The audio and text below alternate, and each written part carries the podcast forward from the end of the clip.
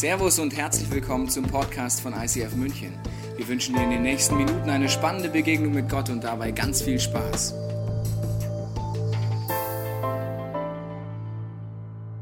Herzlich willkommen zum Thema Segensbringer. Wir sind seit ein paar Wochen in dieser Serie drin. Es geht um einen Lebensstil, den Jesus vorgelebt hat und wo er der Meinung war, dass jeder, der sich als Christ bezeichnet, diesen Lebensstil auch umsetzt. Herzlich willkommen, wenn du das erste Mal in dieser Kirche bist. Ganz besonders guten Sonntag hast du dir ausgesucht, weil ich erkläre dir heute so ein bisschen Background-Informationen über die Person, die wahrscheinlich neben dir sitzt und dich eingeladen hat. Ja? Die schützt nämlich jetzt ganz besonders und denkt sich, was macht der Vogel da vorne? Was wird er gleich sagen? Aber ich erkläre dir Dinge, die ganz tief auf dem Herzen sind von Menschen, die sagen, ich habe diesen Gott erlebt, nämlich den Wunsch, dass Gottes Liebe nicht nur in meinem Leben wirkt, sondern in deinem. Und das ist etwas, wo oft Leute sagen, ja, wie ist das jetzt? Und das wird dann auch oft kritisiert. Ja, die Christen, die wollen ja missionieren. Ne? Wusstest du, dass eigentlich jeder auf dieser Welt dich missionieren will? Also zum Beispiel, ein junger Mann ist verliebt in eine junge Frau. Was will er? Sie missionieren. Für was? Für die Beziehung mit ihm. Oder zum Beispiel die Werbung. Wusstest du schon, dass da so gewisse Hintergrundgedanken äh, sind von Firmen, die dich zu etwas bringen wollen? Nee? Okay, egal. Gut. Ansonsten, Politiker wollen dich zu etwas missionieren und zumindest dafür, dass du die richtige Partei wieder wählst aus ihrer Sicht, wenn die nächste Wahl kommt. Eigentlich jeder versucht das. Die Frage ist, das Missionieren etwas Gutes oder Schlechtes hängt davon ab, was meine Motive sind. Also will ich dich zu etwas bringen, was eigentlich gar nicht gut für dich ist, sondern für mich. Es gibt christliche Strömungen, die das genauso lernen, die, die lernen, lernen, leben, leben, lernen, leben, leben. Genau. Und zwar eher so die Vorstellung haben, ja, also ich als Christ muss ja Leuten helfen, diesen Jesus kennenzulernen, damit ich in der Ewigkeit kein schlechtes Feedback gebe, bekehre ich mal lieber Leute.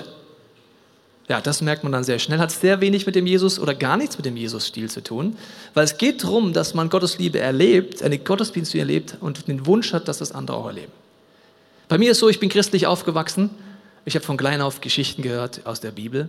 Und ich wusste auch, da gibt es den Noah, da gibt es Vater Abraham, der hatte viele Kinder. Ich konnte Lieder aus dem Kindergottesdienst. Ich kannte viel, aber der Link für mein Leben, den konnte ich nicht schlagen.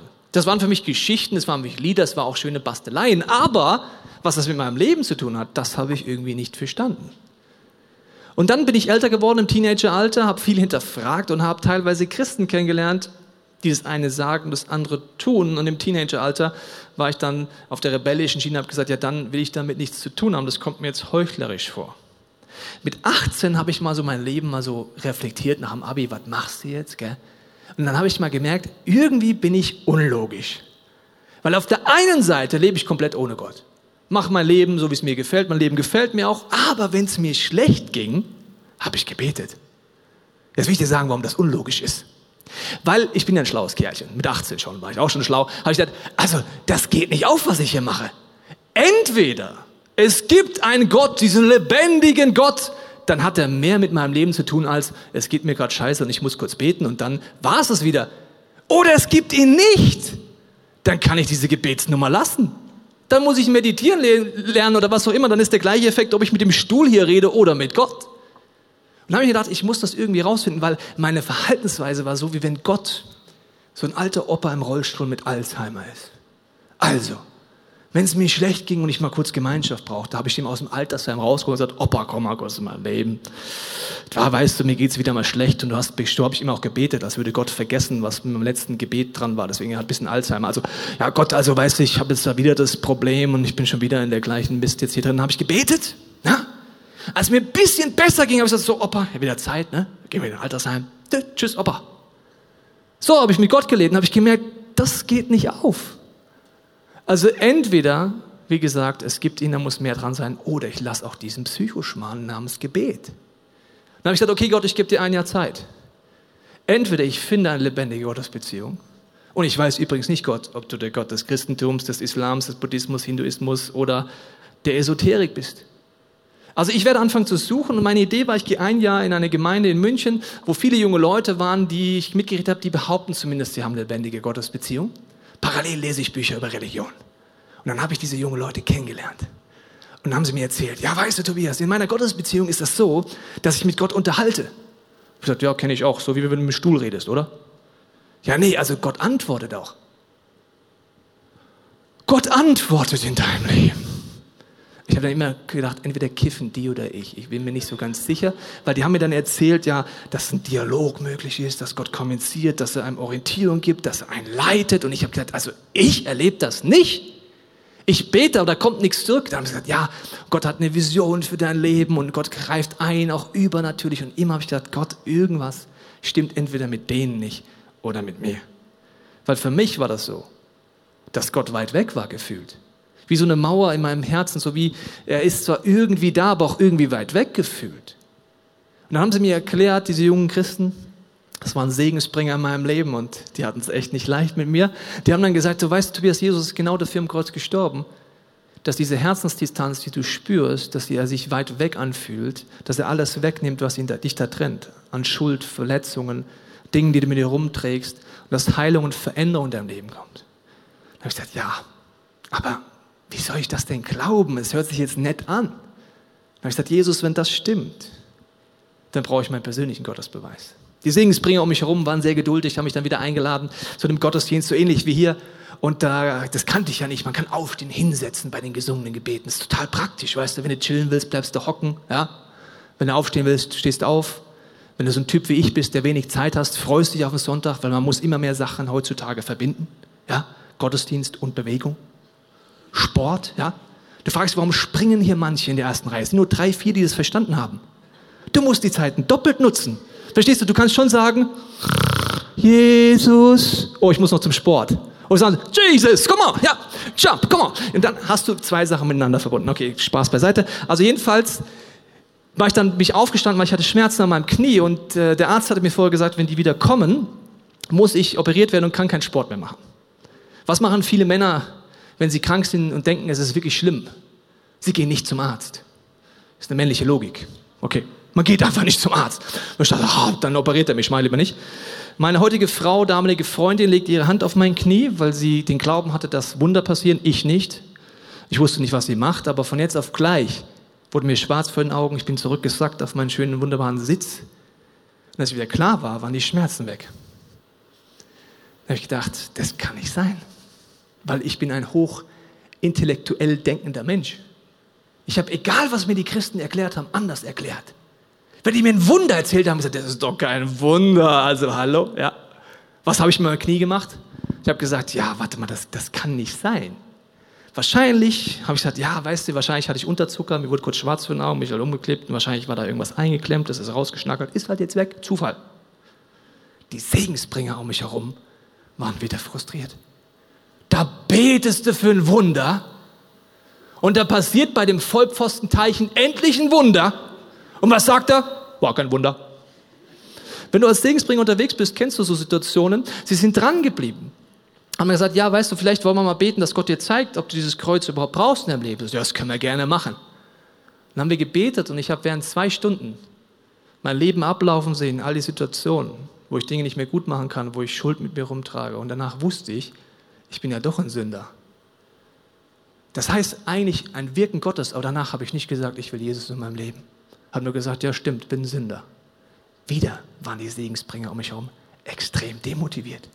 Da bete ich mal für den. Da zeigt Gott ihm auch noch, dass er das Kreuz braucht. Und was macht er? Sagt er, ne, mache ich nicht. Der letzte Auslöser bei mir war sehr unspektakulär. Ich saß abends in meinem Bett und hatte von jetzt auf gleich so einen Frieden, den ich dir nicht beschreiben kann, dass Jesus der Zugang an der Gottesbeziehung ist. Und habe dann gesagt, okay, das wusste ich von Anfang an. Ich habe gesagt, okay, wenn ich diesen Jesus in mein Leben lasse, weil er der lebendige Gott ist und der Zugang zu einer Gottesbeziehung, dann hat das Konsequenzen. Ich sage, Gott, dir gehört alles, egal was du willst, ich werde es tun. So war das in meinem Leben. Diese Kraft, die bis heute wirkt in meinem Leben, durch Höhen und Tiefen, die wünsche ich mir für dich auch. Und wenn du das Missionieren nennst, dann missioniere ich dich heute. Aber du wirst gleich merken, das kann ich gar nicht, weil es muss Gott dir selber zeigen. Ich kann das nicht machen. Das kann keiner machen. Der Lebensstil, den Jesus vorgelebt hat, segne, ich habe das mal mitgebracht, ist ein Lebensstil, wo mich dieses Wort segne daran erinnert, wo ich immer überlegen kann, habe ich letzte Woche jemand gesegnet, also habe ich etwas davon umgesetzt? Habe ich für Menschen gebetet? Durch die Serie habe ich mich neu daran erinnert. Seitdem bete ich immer wieder vor Partys, vor denen ich in die Arbeit gehe. Gott benutze mich. Und das Interessante ist, dass ich wieder viel mehr erlebe. Weil Gott wirkt die ganze Zeit. Die Frage ist nur, ob ich dabei bin. Wie letzten Montag in meiner Schule.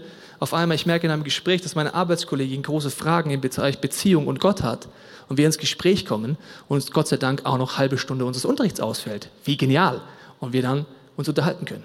Essen, Zeit verbringen, gut zuhören. Heute geht es um Nöten, Nöten begegnen. Nächste Woche eine, die Geschichte erzählen. Und ich habe dir eine Geschichte mitgebracht von äh, Jesus, wo es darum geht, wie er Menschen in Nöten begegnet ist. Weil er ist auf eine Art und Weise Nöten begegnet, die absolut genial ist. Auf der einen Seite hat er Nöte entdeckt. Auf der anderen Seite hat er immer mit einem Ohr, wie Gott gefragt, gibt es eine Not, die man nicht sieht. Zum Beispiel, ein Gelähmter wird zu Jesus gebracht. Und selbst ein Blinder mit Glück, Krück, Krück, Krückstock, genau, entdeckt, der Junge kann nicht laufen. Die Not ist sichtbar. Und was macht Jesus? Sagt, deine Sünden sind dir vergeben. Offensichtlich war durch einen Impuls Jesus der Meinung, dass die wahre Not war, dass es eine geistige Not war. Zum Beispiel, ein Freund von mir, er war lange als Buddhist unterwegs und ich habe immer mit ihm diskutiert.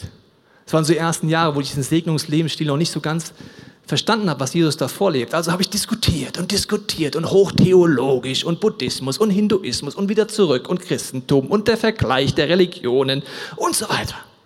Das waren zig Diskussionen. Und danach war ich alle. Und dachte, Jesus, was bringt denn das? Es bringt gar nichts. Bis ich auf die Idee komme, kam Jesus eine Frage zu stellen. Gott, was ist denn seine Not wirklich? Weil intellektuelle Diskussionen scheinen nicht seine Not zu sein. Und dann hatte ich einen Blitzgedanke, der war, er wünscht sich Frieden im Herzen.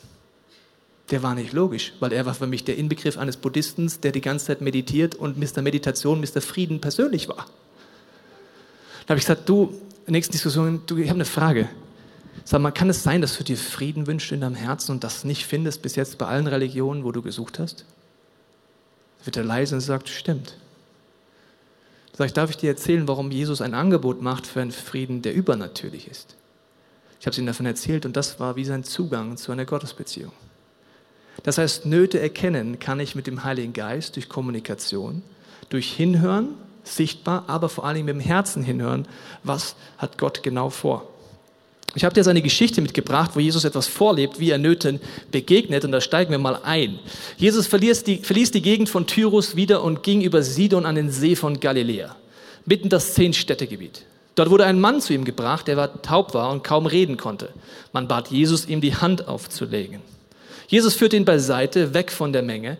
Er legte seine Finger in die Ohren des Mannes, berührte dann diesen, die Zunge mit Speichel, sehr appetitlich, blickte zum Himmel auf, seufzte und sagte zu dem Mann, Vater, das bedeutet öffne dich. Im selben Augenblick öffnet sich seine Ohren, seine Zunge war gelöst und er konnte normal reden. Ich möchte mit dir in diesem Bibelvers einfach anschauen, was zeigt uns Jesus, wie er Nöten begegnet. Gehen wir nochmal auf die erste, erste Seite dieser, dieses Bibelverses. Hier heißt es, er verließ die Gegend von Tyrus und ging nach Sidon, See von Galiläa. Warum verlässt er ein Gebiet und geht ins andere?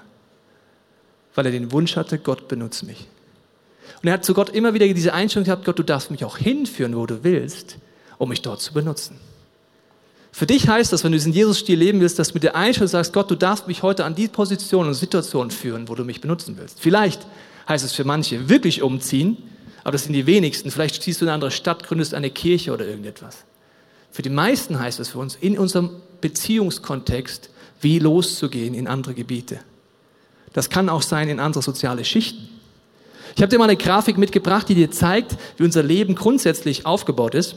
Wenn du hier bist, hast du ein unterschiedliches Beziehungsnetzwerk. Vielleicht hast du die Arbeitsstelle mit verschiedenen Kontakten, vielleicht hast du deine Familie mit Verwandtschaft und so weiter, vielleicht hast du Hobbys und Freizeit, vielleicht hast du die Kirche, wo du verschiedene Leute kennenlernst, auch verschiedene Schichten kennenlernst und noch vieles mehr. Dieses Beziehungsnetz ist bei jedem von uns anders. Und die Bibel redet davon, dass das kein Zufall ist. In der Wohnung, wo du gerade lebst, in dem Haus, das du gerade gekauft hast, es ist kein Zufall. Ja, wie? Ja, da gibt es Nachbarn. Ja, die kenne ich ja nicht. Genau. Das ist oft das Problem. Wir kennen unsere Nachbarn nicht oder fragen erst Gott gar nicht, ob er dort etwas vorhat. Oder wenn du dein Kind in den Kindergarten bringst, gibt es dort andere Eltern. Die Frage ist, aha Gott, hier gibt es andere Eltern, wo willst du mich gebrauchen? Will er dich bei allen gebrauchen? Nein bei Einzelnen, die er dir aufs Herz legt.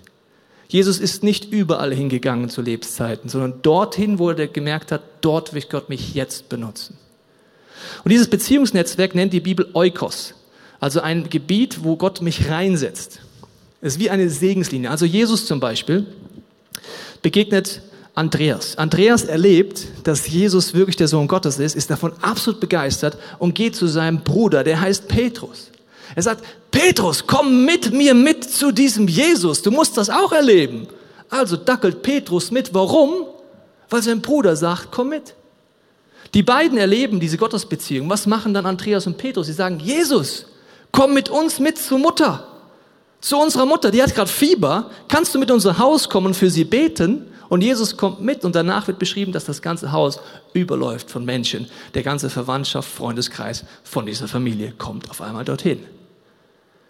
Der Weg, wie Gott wirkt, ist zu 90 Prozent über Menschen, die sich Gott zur Verfügung stellen als Segensbringer und in ihrem Beziehungsnetzwerk anderen Menschen helfen, diesen Gott kennenzulernen.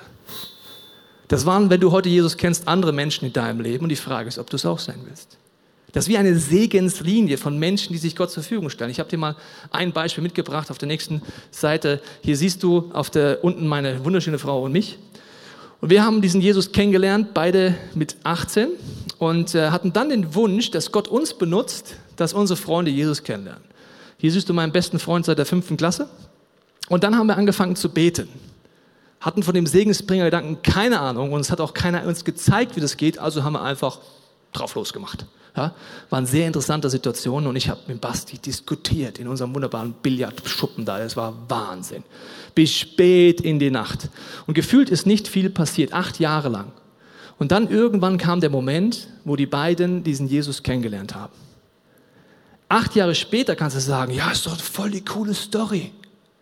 Aber so nach Jahr eins, Jahr zwei, Jahr drei, vier, fünf, sechs, sieben, denkst dir, was mache ich eigentlich? Gibt es Gott überhaupt? Wirkt er? Kann der mich überhaupt benutzen?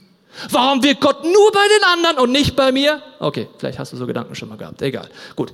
Im Endeffekt haben die beiden dann mit Jesus durchgestartet. Die Verena hat ihre Freundin, die Michi Ebersold, zu Jesus begleitet. Sie haben ihre Nachbarn kennengelernt. Diese Nachbarn haben Jesus kennengelernt und das geht jetzt so immer weiter. Das ist eine Segenslinie. Und ein Segensbringer sagt, ich stelle mich Gott zur Verfügung und er darf mich dorthin leiten. Nicht zu all meinen Nachbarn, zu dem einen Nachbarn, wo Gott mich benutzen will. Und das macht Jesus an diesem Beispiel vor. Und das nächste, was er macht, sehen wir in der nächsten Teil der Bibelstelle. Er heißt, Jesus führte ihn beiseite. Warum nimmt er diesen Mann zur Seite? Weil er diesen Menschen liebt. Dieser Mensch kann schlecht reden und schlecht hören. Wahrscheinlich wurde er schon oft belächelt oder ausgelacht. Jesus geht es nicht um einen Effekt. Sonst hätte er gesagt, Kollege, komm mal hier in die Mitte. Was? Kann nichts hören. Komm mal her. So Leute, seht ihr den da? Der kann nicht hören. Schlecht für ihn. Kannst du reden? Kann er auch nicht. Ich mache sein Wunder im Namen Gottes. Und ihr glaubt alle. Das macht er nicht. Er liebt diesen Menschen, es geht ihm um den einen Menschen. Nicht um die Effekthascherei, sondern er nimmt ihn zur Seite, liebevoll und geht mit ihm einen Weg. Und dann heißt es in der Bibelstelle dann noch weiter, neben dem, dass er ihn zur Seite führte, heißt es, er seufzte. Und das Wort seufzte im Urtext ist nicht, oh, das kann der nicht hören. Oder, oh, jetzt muss ich für einen beten. Oder, oh, jetzt muss ich für einen beten. Das Wort seufzen heißt tiefes Mitgefühl haben. Und dieses tiefe Mitgefühl bedeutet, dass ich Gottes Perspektive auf Menschen bekomme. Wenn es dir gerade so geht, dass du gerade nicht viel mit Menschen Zeit verbringst, die auf der Suche nach Gott sind und es dir auch eigentlich egal ist, dann geht es dir so wie mir oft, dass du im Alltagsstress verloren gegangen bist. In To-Dos, in anderen Themen. Aber du kannst immer ein Gebet sprechen und ich verspreche dir, das wird erhört. Sagen, Jesus, zeig du mir, wie du meine Mitmenschen siehst. Gott hat geweint um Menschen. Und das schenkt er mir immer wieder. Du kannst heute in diesem Gottesdienst sagen, Gott, zeig mir, wie du Menschen siehst. Und dann wirst du ein göstliches Seufzen bekommen für Menschen um dich herum, egal wo sie sich gerade befinden. Und Dann macht er noch einen weiteren Schritt in diese Bibelstelle, schauen wir uns nochmal an, nach diesem Mitgefühl. Und dann heißt es, Vater, also öffne dich, im selben Augenblick öffnen sich seine Ohren, seine Zunge war gelöst. Das heißt, er fängt an zu beten für diese Person und ein Wunder passiert. Und das ist etwas bei den Nöten, das für mich ganz entscheidend ist. Und die Frage ist, wie stark du oder ich uns daran trauen oder es auch erleben. Nämlich den Nöten auf eine Art und Weise begegnen, die ganzheitlich ist. Du kannst Leuten praktisch helfen und das ist ganz, ganz wichtig. Wenn du ihnen nicht erklärst, wer Jesus ist und nicht für sie betest, ist das lieblos. Du kannst Menschen nur erklären, wer Jesus ist und nur für sie beten und ihnen nicht praktisch helfen, ist genauso lieblos. Beides zusammen ist der göttliche Lifestyle. Also nochmal. Du kannst Leuten in ihren Nöten praktisch begegnen, aber ihnen niemals erzählen, wer Jesus ist und für sie beten. Das ist lieblos. Du kannst Leuten nur erzählen von Jesus und nur beten und sie dann allein lassen mit ihrer Not und ihnen nicht praktisch helfen. Ist genauso lieblos. Für mich ist das herausfordernd. Weil ich liebe es, praktisch zu helfen, indem ich den Leuten erzähle von der Weisheit, einer göttlichen Weisheit, wie das Leben funktioniert, wie Beziehungen funktionieren, wie das alles geht. Aber das ist die gleiche Logik. Wenn ich dir dieses Teil hier erkläre und erkläre, wow, da gibt's Apps drauf. Da kannst du kommunizieren, ist total gut. So funktioniert Kommunikation in einer Ehe. Du hast eine Herausforderung, da gibt's diesen weisen, weisen Tipp und der steht auch noch übrigens in der Bibel. Ich kann dir viel Know-how mitgeben. Aber wenn ich dir nicht erkläre, wie du dieses Teil hier an Strom anschließt und im Internet verbindest, ist es sinnlos. Wenn ich jemandem nicht erkläre, wer Jesus ist am Ende vom Tag und nicht für ihn bete, ist meine Hilfe nur bedingt wirksam. Das ist ein Punkt, den muss ich mir immer wieder selber sagen, weil den vergesse ich ganz schnell im Alltag, dorthin zu kommen, für Leute auch zu beten. Und wenn ich es tue, dann passieren eigentlich immer Dinge, muss ich dir sagen. Gott sagt, wenn du das Evangelium, also die gute Nachricht erzählst und für Leute betest, passieren Zeichen und Wunder. Aber nicht die, die ich immer will. Für mich war ein prägendes Erlebnis, wo ich es zum ersten Mal ausprobiert habe im Studium. Da habe ich gesagt, okay, ich probiere das jetzt einfach auch mal aus, für Leute zu beten und nicht nur davon zu erzählen. Wir waren auf dem Skilager und meine Kommilitonin hatte dann eine Schienbeinentzündung schon nach einem Tag. Sie humpelt vor mir aus dem Skikeller nach oben. Und ich habe den Blitzgedanken, bete für ihr Schienbein. Und ich denke mir, nö, habe ich nicht so viel Lust jetzt, Gott. Was denkt sie denn? Und dann habe ich so ein Ausredenprogramm, das ist wie eine Tape, das kommt immer wieder. Vielleicht hast du dieses Tape auch schon abonniert, das geht dann so. Was ist Gott, wenn nichts passiert? Was soll sie dann über dich denken? In Klammern, darum geht es uns gar nicht. Es geht uns nur darum, was sie über uns denkt. Aber das Tape funktioniert ein bisschen anders in meinen Gedanken, ja. Was denken Sie über dich? Gott kann sich schon selber verteidigen. Aber die Menschenfurcht in mir sagt, ja, wie stehe ich denn dann da? Also ich diskutiere die Treppen hoch mit Gott, Jesus, ich weiß auch nicht. Und dann sage ich, okay, Jesus, ich mach's. Dann sage ich zu ihr, du, du hast ja die Entzündung am Schienbein und wenn du magst, würde ich dafür beten. Ich habe schon erlebt, dass das funktioniert. Habe auch bei anderen Menschen mitbekommen, dass Gott da wirklich wirkt und übernatürlich handeln kann. Darf ich das? Ja, kannst du machen. Dann ich, ja, wie machen wir das denn jetzt? Ja, pff, weiß auch nicht, also ich lege mal so Hand auf. Ja, okay. Gut, dann leg die Hand auf. Ja, gut, habe ich aufgelegt, habe gebetet. Amen. Augen auf. Das ist der Moment, wo du denkst, ach, du liebes Lieschen, was passiert jetzt? Und? Besser? Nö. was daraus sich entwickelt hat, und das ist meine Erfahrung, wenn du von Menschen von Jesus erzählst oder von sie betest, es passiert nicht immer das, was du willst. Aber ich habe immer erlebt, dass daraus etwas entsteht. Diese junge Frau sagt, also passiert ist gar nichts, aber ich habe es mal eine Frage. Du redest ja mit Gott wie mit einem Mensch. Du redest mit ihm, wie wenn du mit ihm eine Beziehung hattest. Das kenne ich gar nicht aus der katholischen Kirche, wo ich herkomme. Dann haben wir nicht mehr über ihre Verletzung geredet, sondern über Beziehung mit Gott, wie die möglich ist, wer eigentlich Jesus ist und am Ende vom Tag habe ich noch für sie beten können, dass sie eines Tages diesen Jesus auch kennenlernt. Das heißt, mein Gebet, mein Wunsch für Heilung ist nicht passiert, aber meine Erfahrung ist, wenn ich aktiv über Jesus rede oder bete, passiert irgendetwas. Und wenn es nur ist, dass sich jemand total aufregt, das mag ich eigentlich auch, ja, weil was ich nicht verstehe, ist, wie man in den Gottesdienst wie den gehen kann und dich nachher nicht zumindest über mich aufregst. Also es wäre mein Minimumziel. Reg dich über mich auf. Weil einfach zu sagen, ja, war nett, ne? Ja, hm, finde ich auch okay. Weiß nicht, ob das so wirklich immer geht, wenn man über Jesus redet. Und ich glaube, diese Kraft ist entscheidend, dass sie reinkommt, wenn ich mich Gott zur Verfügung stelle. In meiner Schwachheit. Deswegen Nöten nur begegnen, aber nicht von Jesus erzählen und beten, ist lieblos. Nur von Jesus erzählen, also irgendwelche Missionssachen machen und beten, aber sagen, lass mich in Ruhe mit deinem Mist, ist genauso lieblos. Die Mischung ist das, wo Jesus dich und mich rausruft. Und ich habe dir eine E-Mail mitgebracht, die jemand geschrieben hat, weil diese Kraft, die kann ich nicht erklären, die muss man erleben. Und hier schreibt eine Familie, wie sie diesen Jesus erlebt hat. Hallo Tobias, ich weiß nicht, ob du dich an mich noch erinnern kannst. Ich habe dir vor circa drei Monaten eine E-Mail gesendet, wo ich dir über den Verlust meines Enkels geschrieben habe. Er wurde zweieinhalb Jahre alt. Er ist aus dem Fenster gestürzt. Du hast mir damals auch zurückgeschrieben. Dieser Mann hat in seiner Not gegoogelt, hat Fragen gehabt, hat diesen Schmerz in seinem Leben gehabt und hat unsere Podcast gefunden.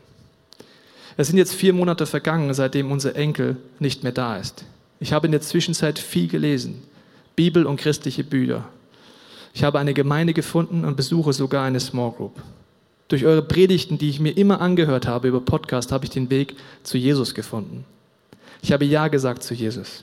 Ich habe dann den Mut gefasst und bin jetzt zum ersten Mal in einer eurer Predigten gewesen. Sie hieß die Kraft des Feuers. Und die hat mir viele Antworten gegeben. Mit der Freundin von meiner Frau, die ebenfalls ihren Weg jetzt mit Jesus geht, durch dieses Leid. Am Sonntag bei der Predigt Die Kraft des Wassers sind auch mein Sohn und der Sohn von der Freundin meiner Frau mitgegangen. Mein Sohn ist ein Mensch, der nie auf einen zugeht oder einen in den Arm nimmt. Die Predigt hat ihn so angesprochen, dass er nach der Predigt zu dir ging und dich umarmt hat. Er hat sogar geweint. Auf alle Fälle hat er sich auch zu Jesus bekannt. Aber jetzt kommt es. Diesen Sonntag geht meine Frau auch mit. Meine Frau hat auch schon den Weg zu Jesus gefunden. Was ich dir einfach sagen möchte ist, euch hat Gott eine Gabe gegeben und das ist kein Zufall. Das war Gott, der, euch, der uns zu euch geführt hat. Gerade meine Frau, die extrem verbittert war und es nicht verstehen konnte, wieso Gott das geschehen hat lassen. Ich möchte einfach sagen, dass wir zwar jeden Tag unseren Enkel denken, aber wir wissen, wo er jetzt ist, bei Jesus. Und ja, meine große Tochter kommt auch mit die Mutter unseres Enkels. Denn an dem Tag, wo der Unfall passiert ist, hat sie erfahren, dass sie erneut Mutter wird. Aber jetzt zum Ende, jetzt komme ich zum Ende. Ich wünsche eurer Familie, den ganzen ICF-Team Gottes Segen. Wir sehen uns dann morgen um 19 Uhr zur letzten Predigt. Diese Kraft, die tröstet, die eine ganze Familie in der größten Notsituation erreicht, die einen Zugang zum Leben gibt und zur Veränderung, das ist nur durch Jesus möglich. Und ich muss mich selber neu herausfordern, nicht um den heißen Brei herumzureden, sondern Menschen diese Antwort auch zu geben. Mich trauen zu beten, egal wie ich dann dastehe. Und wenn es dir heute so geht, dass du sagst, ja, Tobias, weißt du, ich, was soll ich denn machen? Ich, ich traue mich nicht richtig. Möchte ich noch mit einer Bibelstelle motivieren. In Johannes 4, 34 sagt Jesus Folgendes über diesen Segnungslifestyle. Meine Speise ist die, dass ich tue den Willen dessen, der mich gesandt hat und vollende sein Werk. Jesus sagt, das, was mich wirklich satt macht, ist dieser Segensbringer-Lifestyle. Nöten praktisch begegnen, aber genauso für Leute zu beten und zu helfen, eine Gottesbeziehung aufzubauen. Jesus war und ist der Meinung, wenn du dich heute als Christ bezeichnest, dass er dich benutzen will. Die Frage ist, hast du es dir zeigen lassen? Vielleicht brauchst du diesen Workshop Segensbringer, um noch praktischer zu werden.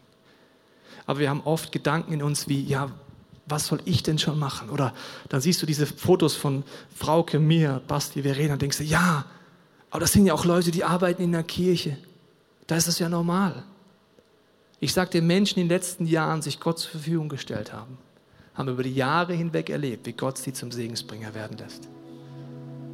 Das sind Menschen wie eine junge Frau, die einen Kindergarten leitet und gebetet hat für ihre Angestellten und für die Familien. Jesus fang an zu wirken. Und sie in den letzten zwei Jahren, drei Jahren erleben durfte, wie Angestellte sich für Jesus entscheiden, wie Familien den Zugang zu dieser Gottesbeziehung entdecken. Warum? Weil eine Frau sagt, hier bin ich Gott.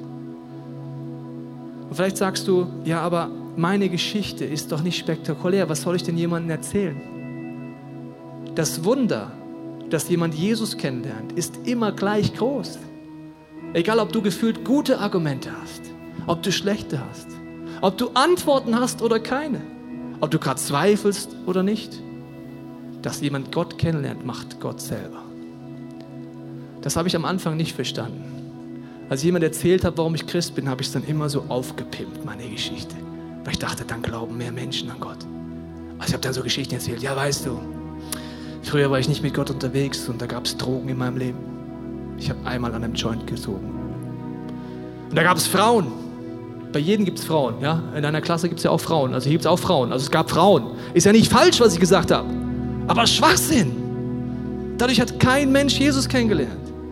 Das ist nur, weil der Heilige Geist etwas benutzt, deine Schwachheit benutzt, wenn du dich ihm zur Verfügung stellst. Das heißt, du brauchst keine spektakuläre Lebensgeschichte, du brauchst keine guten Argumente, du brauchst nur das Herz zu sagen, Gott, hier bin ich, gebrauche mich.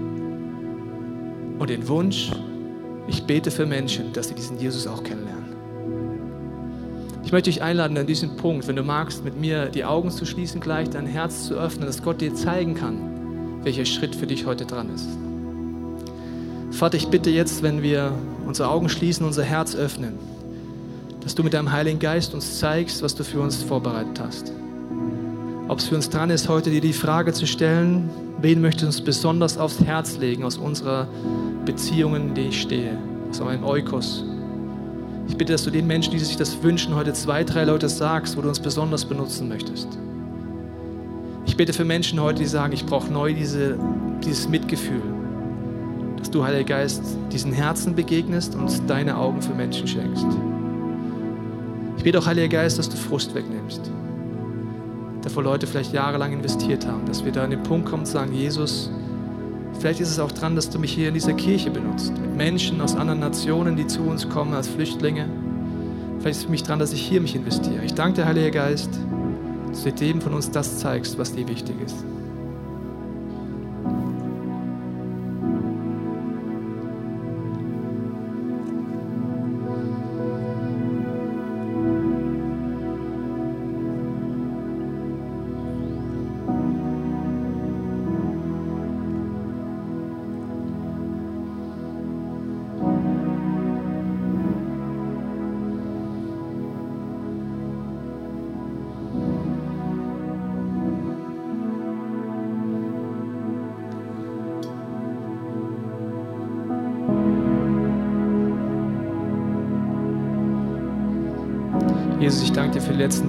Dieser Kirche, dass so viele Menschen sich als Segensbringer dir zur Verfügung gestellt haben.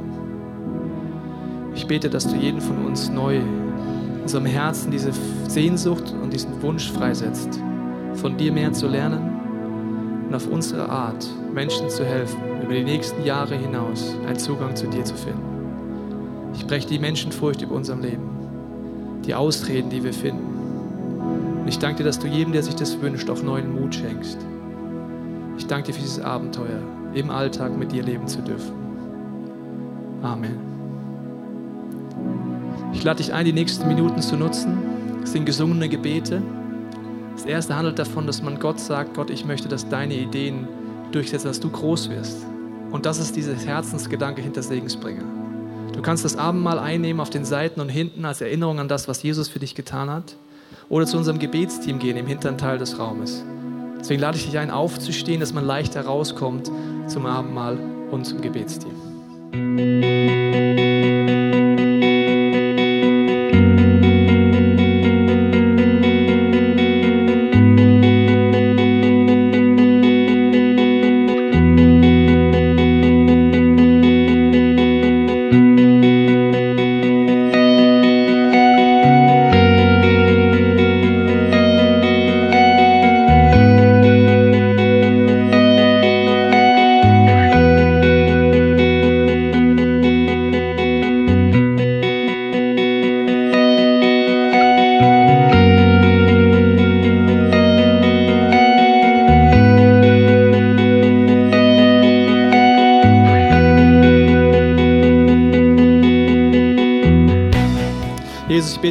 Als Kirche, für jeden Einzelnen, der diese Sehnsucht hat, dass dieses gesungene Gebet jetzt passiert in meinem Leben. Brech mein Herz für die Dinge, die dein Herz brechen.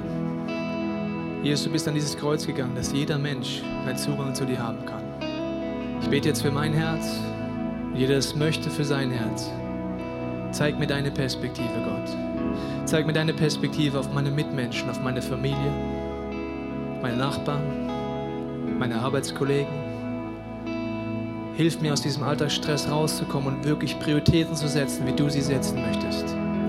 Und Jesus, ich bete jetzt, dass du wie mit so einem Reanimationsgerät an unser Herz gehst, wie so geistig gesehen einen neuen Stromschlag durchschickst, wo jemand sagt, ich bin wie tot innerlich. Ich habe keine Liebe gerade.